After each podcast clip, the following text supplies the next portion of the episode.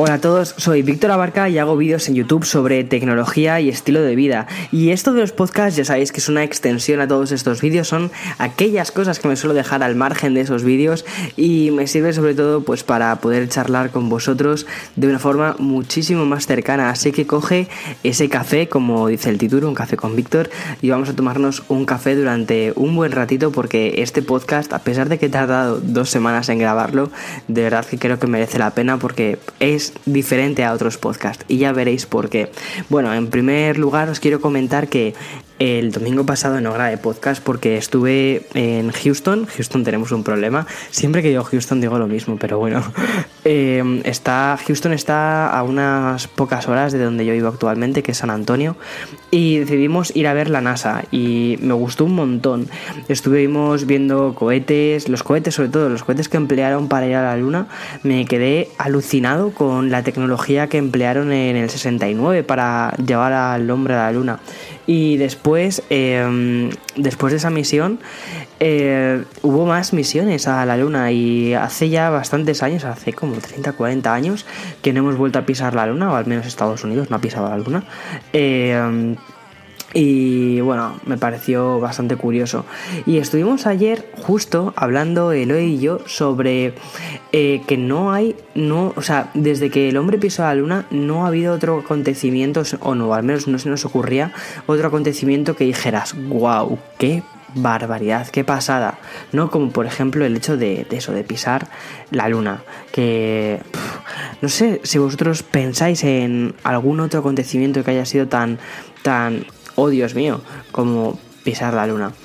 Y esto lo hicimos mientras veíamos justo un vídeo de Nueva York en el 1920 que fue grabado por una compañía sueca y nos parece increíble cómo había cambiado Nueva York en no hace tantos años, que hace menos de 100 años que fue grabado ese vídeo.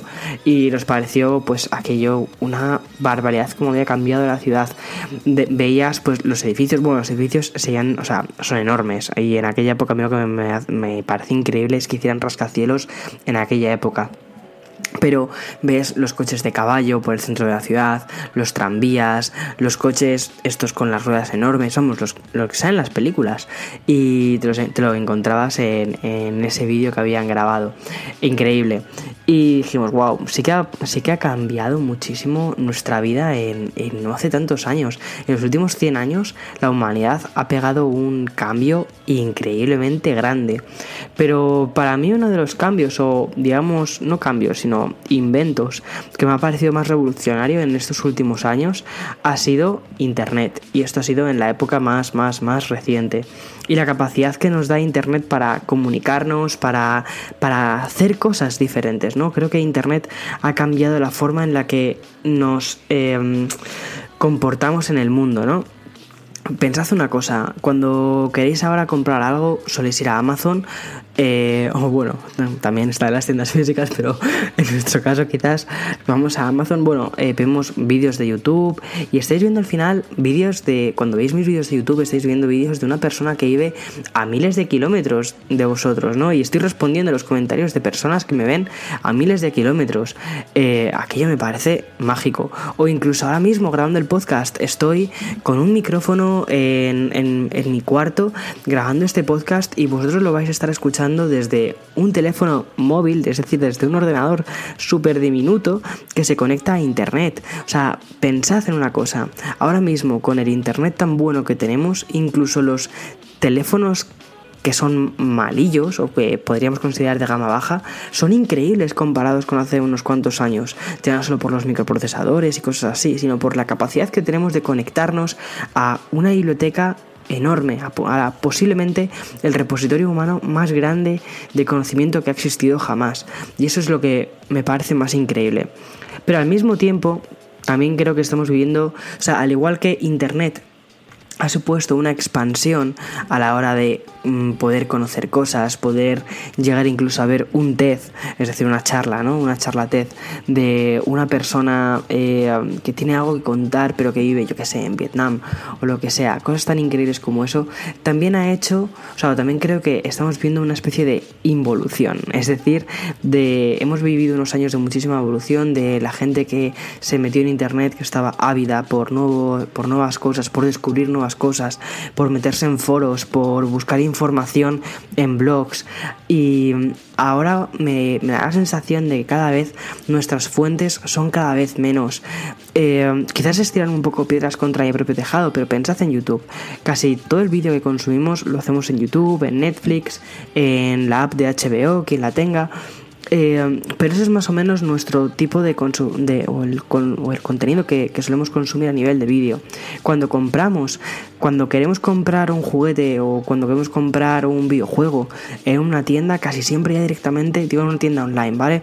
Casi siempre directamente llevamos a Amazon. Es muy raro que vayamos a otras plataformas como Zavi, Rakuten, eh, recuerdo de, esa época, ¿no? eBay. Eh, ya directamente vamos casi siempre a Amazon. O por ejemplo, el tema del consumo de noticias.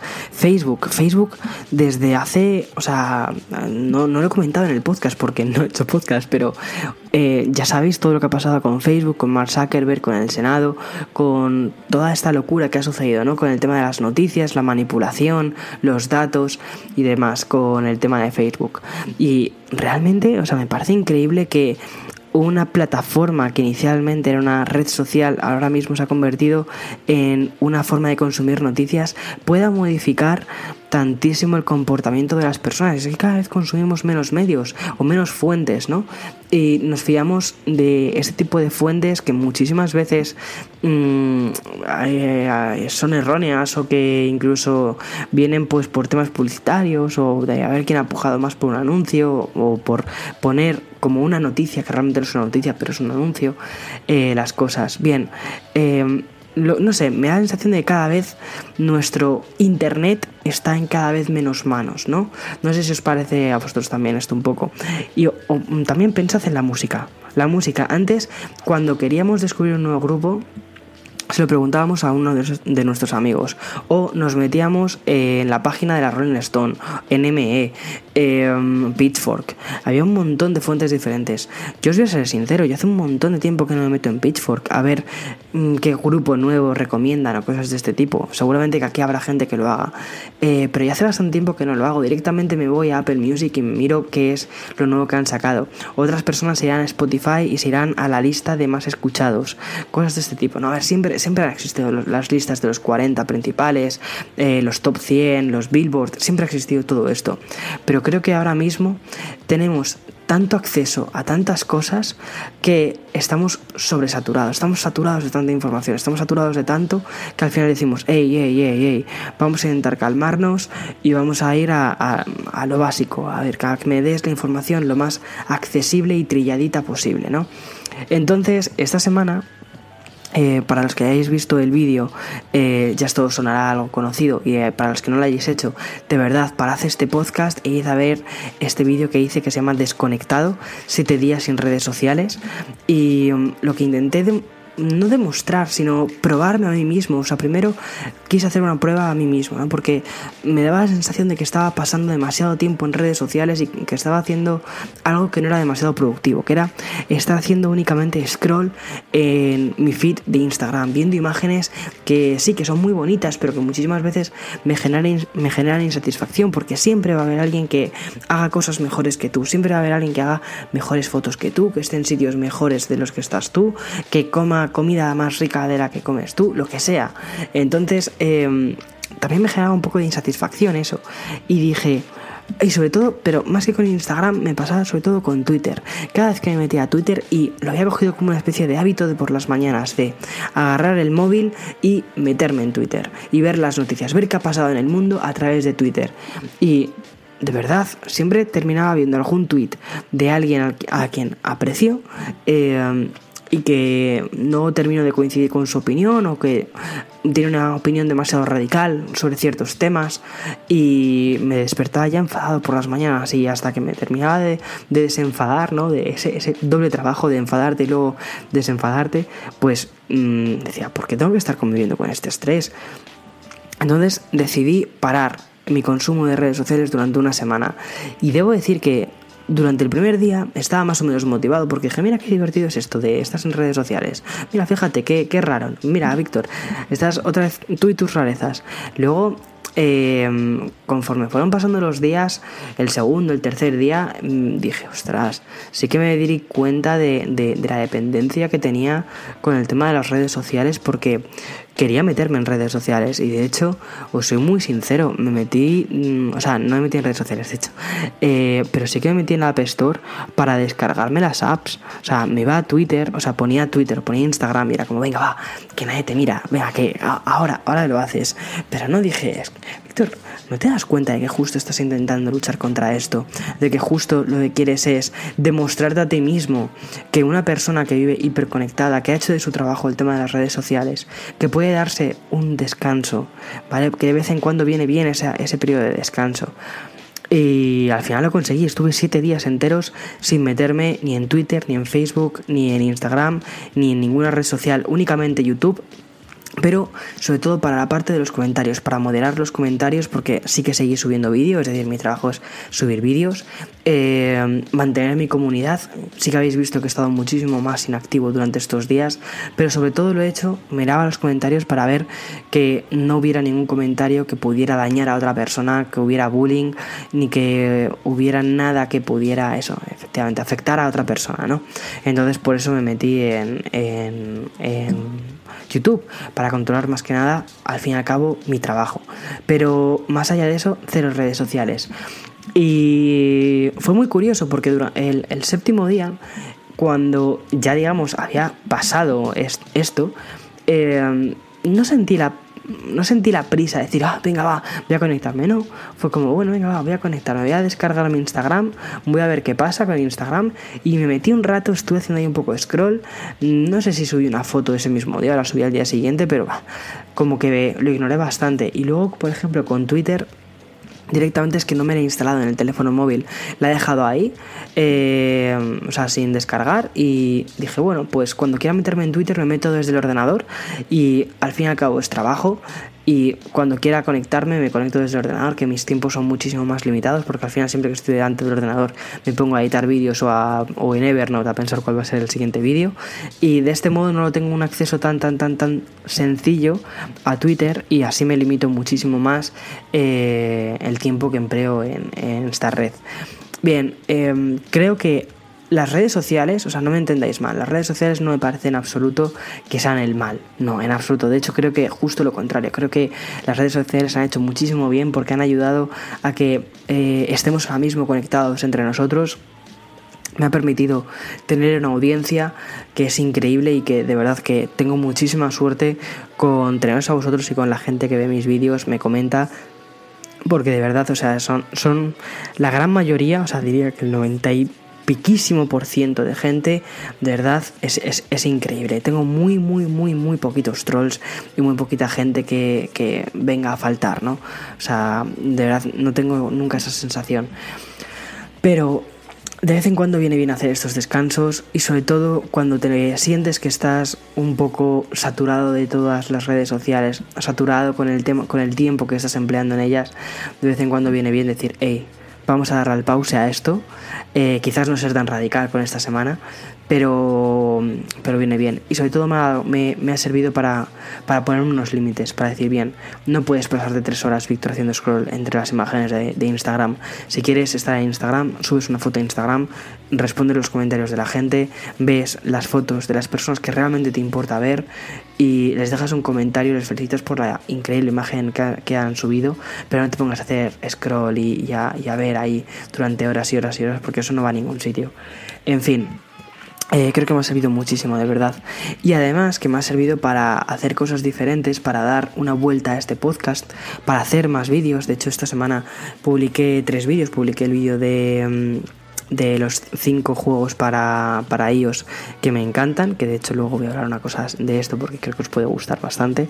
Eh, también hice un vídeo sobre la mochila que recomiendo llevar a la universidad. Si yo fuera a la universidad ahora, ¿qué mochila me llevaría?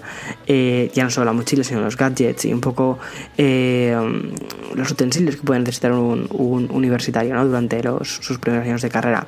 Y también el viaje a Houston. Me ha permitido también hacer cosas que no hacía desde hacía muchísimo tiempo, como por ejemplo meditar. Eh, lo comento en el vídeo, pero hacía muchísimo tiempo que no meditaba. Llevaba pues mira, la primera vez que medité fue hace como cuatro años aproximadamente. Supuso, para mí, o sea, para mí supuso un cambio muy muy grande, ya no solo en mi propio comportamiento, sino en la forma en la que tengo de lidiar con algunos problemas, el tema de la meditación. Y me ayudó muchísimo durante una etapa de mi vida. Pero al final por H por B terminas dejándolo aparcado a un lado porque como, o sea, cuesta trabajo, o sea, no es una cosa que digas, ah, perfecto, esto es no pensar en nada, no, eso no, eso no es meditar. Meditar cuesta trabajo y al final las cosas, las cosas que cuestan trabajo o los hábitos que tienes que ir adquiriendo, eh, como son complicados, si no tienes mucha, mucha, muchísima fuerza de voluntad, los terminas dejando. Y yo lo dejé de lado porque dije, ah, perfecto, los problemas que tenía en este momento se me han resuelto, pues ya está, no necesito meditar y no es verdad. O sea, meditar no significa que te vaya a resolver problemas, sino meditar significa, es una, más bien es una conversación que tienes contigo mismo y te das y te reconectas contigo mismo en muchísimas otras cosas. Eh, uy, qué filosófico me he puesto aquí. Pero bueno, eh, sí que me ha dado tiempo a, o el tiempo que dedicaba antes a las redes sociales, los 20 minutos, por ejemplo, por la mañana, o la media hora que dedicaba por las mañanas a meterme en Instagram, en Twitter y levantarme enfadado, lo he utilizado para coger una app que tengo de meditación. Utilizo una app que se llama Headspace. No me patrocinan nada por el estilo, ojalá, ¿vale? De hecho, estoy pagando la suscripción. Eh, si ahí me escucha alguien de Headspace, eh, chicos, no, es broma. Está muy bien la app y no me importa en absoluto pagarla. Eh, bueno, lo que os comentaba, entonces he cogido la rutina otra vez de, meditar y me está gustando un montón esto. Y además que te sirve para, para, tomarte el resto del día de otra forma diferente, ¿sabes? Para decir, bueno, eh, para tomar distancia, sobre todo para tomar distancia con todas las cosas que tienes que hacer durante el día, los retos que tienes durante el día, que no son pocos, y, me ha servido para ser más productivo, estar un poco más reconectado, más en la tierra, como quien diría, ¿no? Y eso me ha gustado, me ha gustado mucho. Bien, y lo que os quería comentar, eh, esta semana también he estado jugando a videojuegos, he aprovechado también para jugar de vez en cuando a videojuegos, porque oye, también hay que tomarse tiempo para echarse en el sofá y decir, ¿qué me gusta? A uno le gusta leer, a otro le gustará escuchar música a todo trapo, yo qué sé. A mí me gusta, me apetecía jugar a un videojuego diferente. Y entonces estuve eh, buscando videojuegos en la App Store Después, de hecho, después del vídeo que hice sobre, sobre los 5 juegos que recomendaba para iOS, eh, estuve buscando pues más juegos en la App Store porque ya me los había terminado o si no me los había terminado son juegos infinitos como Animal Crossing al fin y al cabo eh, y me apetecía jugar a otras cosas diferentes ¿no? y di con uno que se llamaba Starman y en mi cabeza dije uy este juego me suena de algo, me suena de algo. Y entonces eh, lo miré, vi los gráficos, me pareció muy curioso del estilo de los juegos que a mí me gustan, ¿no? Como Monument Valley, con el tema de los puzzles de Monument Valley, con un estilo gráfico muy de, de los que hicieron Inside o Limbo, ¿sabes? De ese estilo. Y dije, uy, pues este juego tiene muy buena pinta. Y ponía desarrollador, nada de estudio. Y dije, me suena de mucho, esto me suena de mucho. Y entonces busqué información sobre los desarrolladores, empecé, yo ya estaba jugando al juego, ¿vale? Me lo descargué, empecé a jugarlo y busqué información de los desarrolladores y dije, ostras, un estudio español que ha hecho esto, dije, tengo que contactar con ellos y además venía desde hacía muchísimo tiempo pensando en una idea nueva, que era traeros a gente, eh, traeros mm, de primera mano a las personas que hacen juegos, que hacen aplicaciones o que incluso crean arte de otra forma, ¿no? Traeroslo al, traerlos al podcast y aprovechar que tenemos una audiencia que sois un montón las personas que escucháis. Sois miles y miles de personas quienes escucháis el podcast cada semana. Yo de verdad es que no me lo creo. O sea, estoy aquí en mi, en mi cuarto, tengo aquí delante eh, GarageBand, que es con lo que grabo el podcast, y luego lo escucháis miles y miles de personas. Y dije, ¿cómo puedo aportaros más? ¿Qué, qué más cosas puedo hacer? ¿no? Y pensé, pues traeros a gente que tenga de verdad cosas también que deciros y traeroslo de primera mano.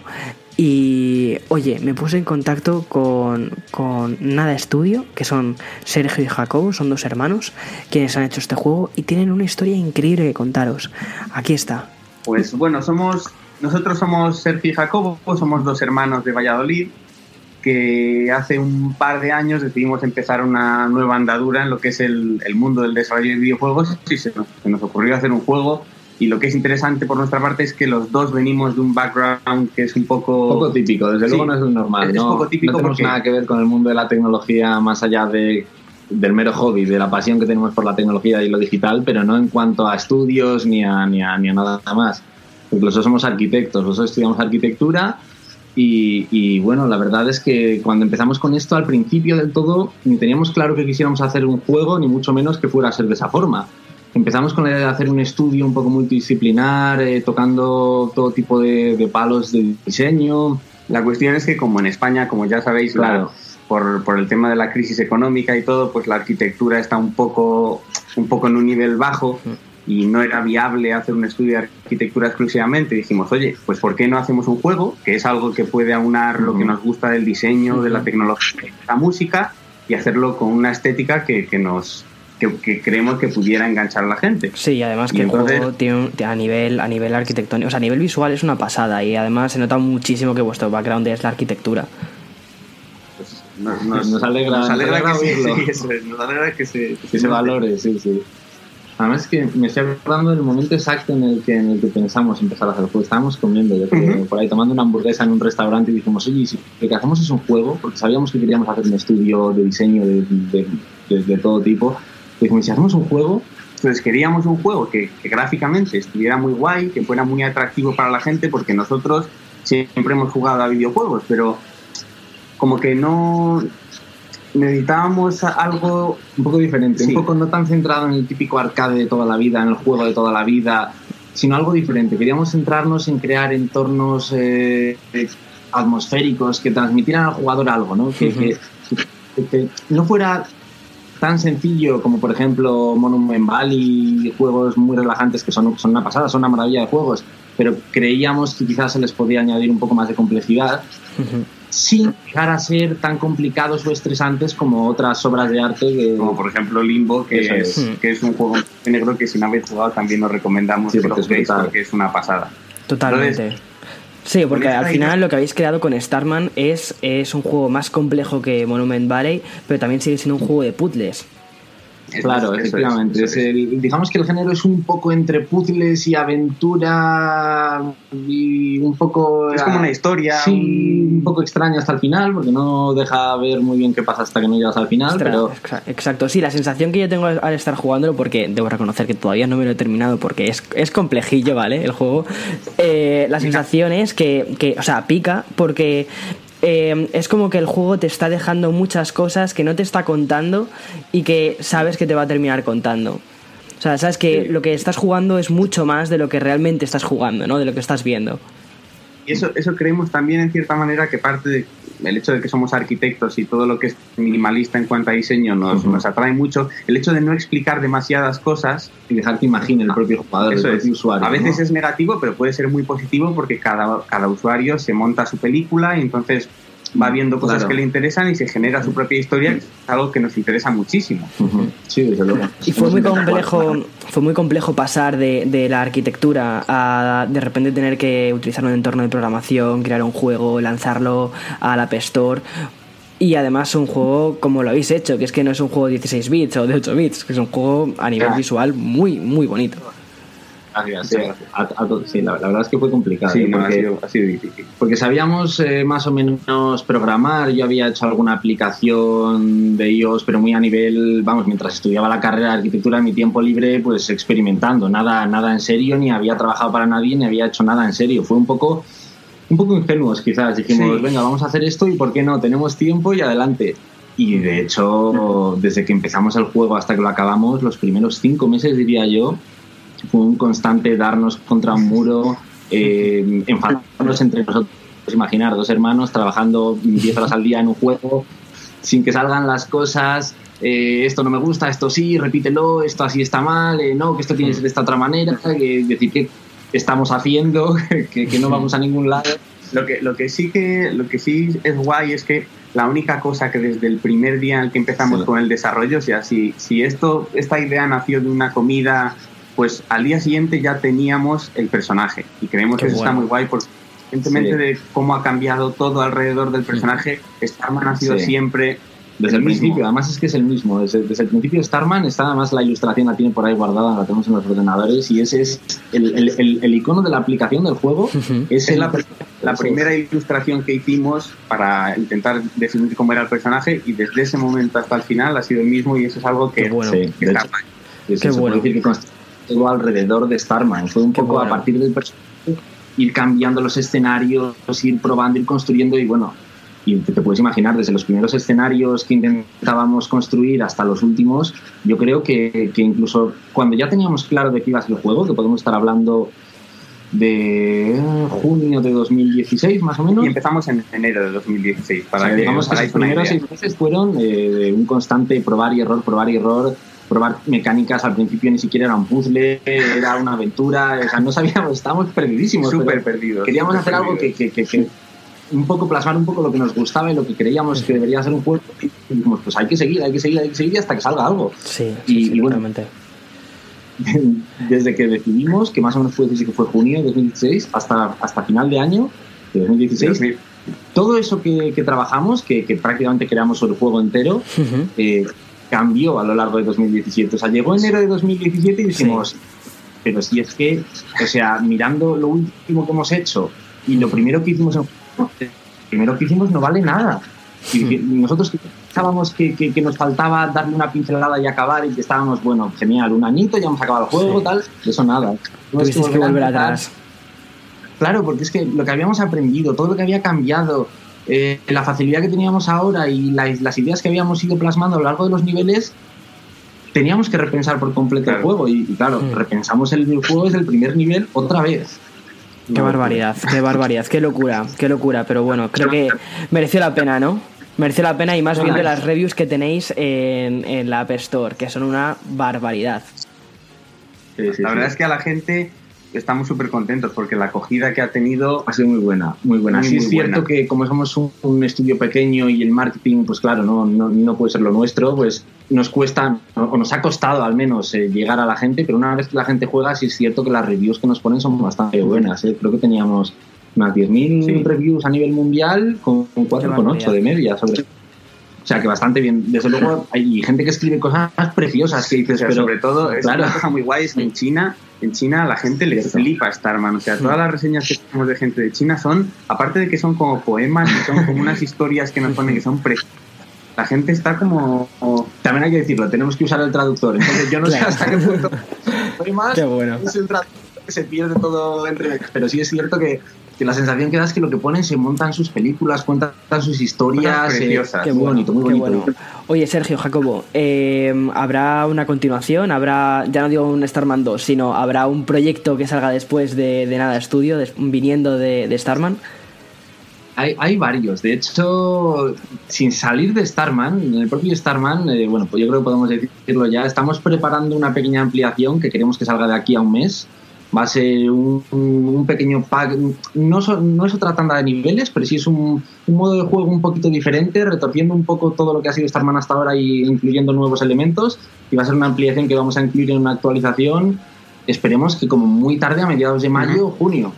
Increíble. Eso en relación a... Entonces, eso quiere decir que la experiencia ha sido muy buena.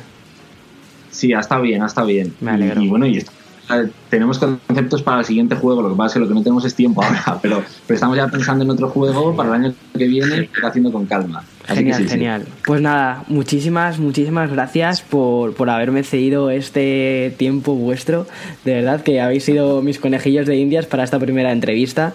Y espero de verdad que, que los que estén oyendo ahora este podcast eh, le den una oportunidad a Starman, porque a mí, sinceramente, ha sido un juego que me lo descargué el otro día. Fue pues de pura casualidad buscando en la App Store y, y, me ha encantado. O sea, mm, lo recomiendo, pero además muy sinceramente.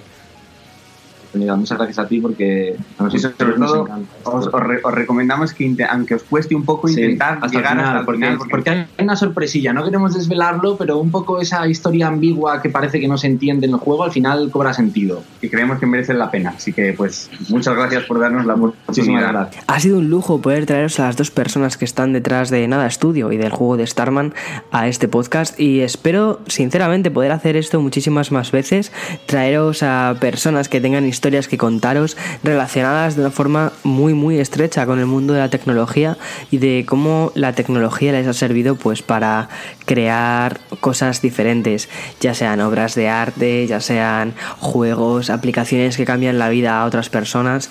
Eso es un poco lo que me encantaría poder conseguir con este podcast. Y si lo logro pues sería genial. Y sobre todo que a vosotros os parezca interesante lo que os tengan que decir, que al fin y al cabo este podcast es, es para vosotros 100%. En fin, y mm, bueno, como ya os podéis eh, imaginar, para las personas que seáis nuevas en este podcast, debo decir que siempre suelo terminar los podcasts hablando un poquito de los juegos a los que he jugado esta semana. Ya os podéis imaginar por la temática del propio podcast que he estado jugando a, Starman y también he estado jugando a, otros juegos de, consola, como por ejemplo el Ninokuni 2 que de PlayStation 4. Me está gustando muchísimo ese JRPG tenía muchísimas ganas de jugarme este Nino Kuni 2 porque me jugué el primero en Play, en Play 3. Me pareció que a nivel artístico mm, el estudio Ghibli había hecho, un había hecho un trabajo bestialmente bueno junto con Level 5, que es la desarrolladora. Esta vez no repite estudio Ghibli, solo repiten algunos componentes del estudio Ghibli para el segundo juego. Algunas personas, como por ejemplo el que había hecho los personajes, eh, Joy Hisaishi con la banda sonora. Eh, y bueno, se está quedando un juego bestial bestialmente, bueno. No, o sea, me queda todavía bastante para terminármelo. Eh, de todos modos, este año a diferencia de lo que hacía antes cuando hablaba más de videojuegos y todo esto que me iba pasando los juegos como de una forma muchísimo más intensa, lo estoy haciendo poco a poco, lo estoy disfrutando, entonces no sé cuándo terminaré de cuando terminaré este juego. Aún así, esta semana también publiqué, ya lo decía al principio del podcast, publiqué un vídeo sobre los 5 eh, mejores juegos para, para iOS. No metí eh, Starman porque eh, lo descubrí después de haber grabado ese vídeo, si no sé que hubiera estado ahí, me hubiera encantado poder, poderoslo enseñar con imágenes, pero si estáis pensando en alguna cosita que queráis em, jugar ¿no? en vuestros dispositivos móviles, echad un, echad un ojo a ese vídeo y además también considerad Starman como una de las opciones. Bien, em, hasta aquí este podcast, espero que os haya gustado. Eh, como veis ha sido un podcast diferente, he tardado más en hacerlo, pero mm, quería, quería cerciorarme que esta eh, nueva etapa de los podcasts fuera mejor. No lo llamo temporada 2 porque, para empezar, no sé cómo se cambian el tema de las temporadas en la aplicación. Eh, creo que sí que se puede, pero no sé cómo se hace con Anchor, que es con lo que hago los podcasts. Eh, pero bueno, eh, sí que podríamos casi casi denominarlo como una segunda temporada. Ya veré cómo, cómo, cómo hago eso. Pero bueno, y hablando de temporadas, también esta semana sin redes sociales he estado centrándome mucho sobre cómo va a ser la tercera temporada. Ya sabéis, os lo he anticipado en redes sociales, me mudo de, mm, de actualmente vivo en Texas, San Antonio, Texas, y me mudo a otra ciudad que está a miles de kilómetros de aquí. Cada año me estoy mudando a una nueva ciudad. Además, justo esta semana hemos recibido una noticia muy buena y es que probablemente es bueno, 90% de probabilidades o incluso más de, que después de la tercera temporada mm, nos mudemos a otra ciudad diferente, también a otros miles de kilómetros de esa otra ciudad. Ay, tengo muchísimas ganas de verdad. O sea, como habéis visto esta semana, aunque no haya podcast, aunque no haya habido demasiados vídeos o haya estado muy inactivo en redes sociales, vamos, activo no cero, eh, no he parado de hacer cosas, preparando, sobre todo preparando muchísimo contenido para vosotros, para todo lo que va a venir después. Y, tengo muchas ganas de verdad de, que este camino, eh, aunque es largo, va a ser muy largo. Eh, lo estamos intentando hacer bien entre todos, entre vosotros, porque sois una comunidad maravillosa. Siempre, siempre que hablo con otros creadores de contenido, Siempre digo que tengo mucha suerte de haber encontrado a gente que me apoye tantísimo como apoyéis vosotros en todos los proyectos que hago. Eh, y nada, de verdad, eh, muchísimas gracias. Pasad un buen domingo para los que estéis escuchando este podcast en domingo, los que estéis escuchando el podcast entre semana, que tengáis un día maravilloso y nos vemos la semana que viene más y mejor, como siempre. Hasta luego, chao, chao, chao, chao.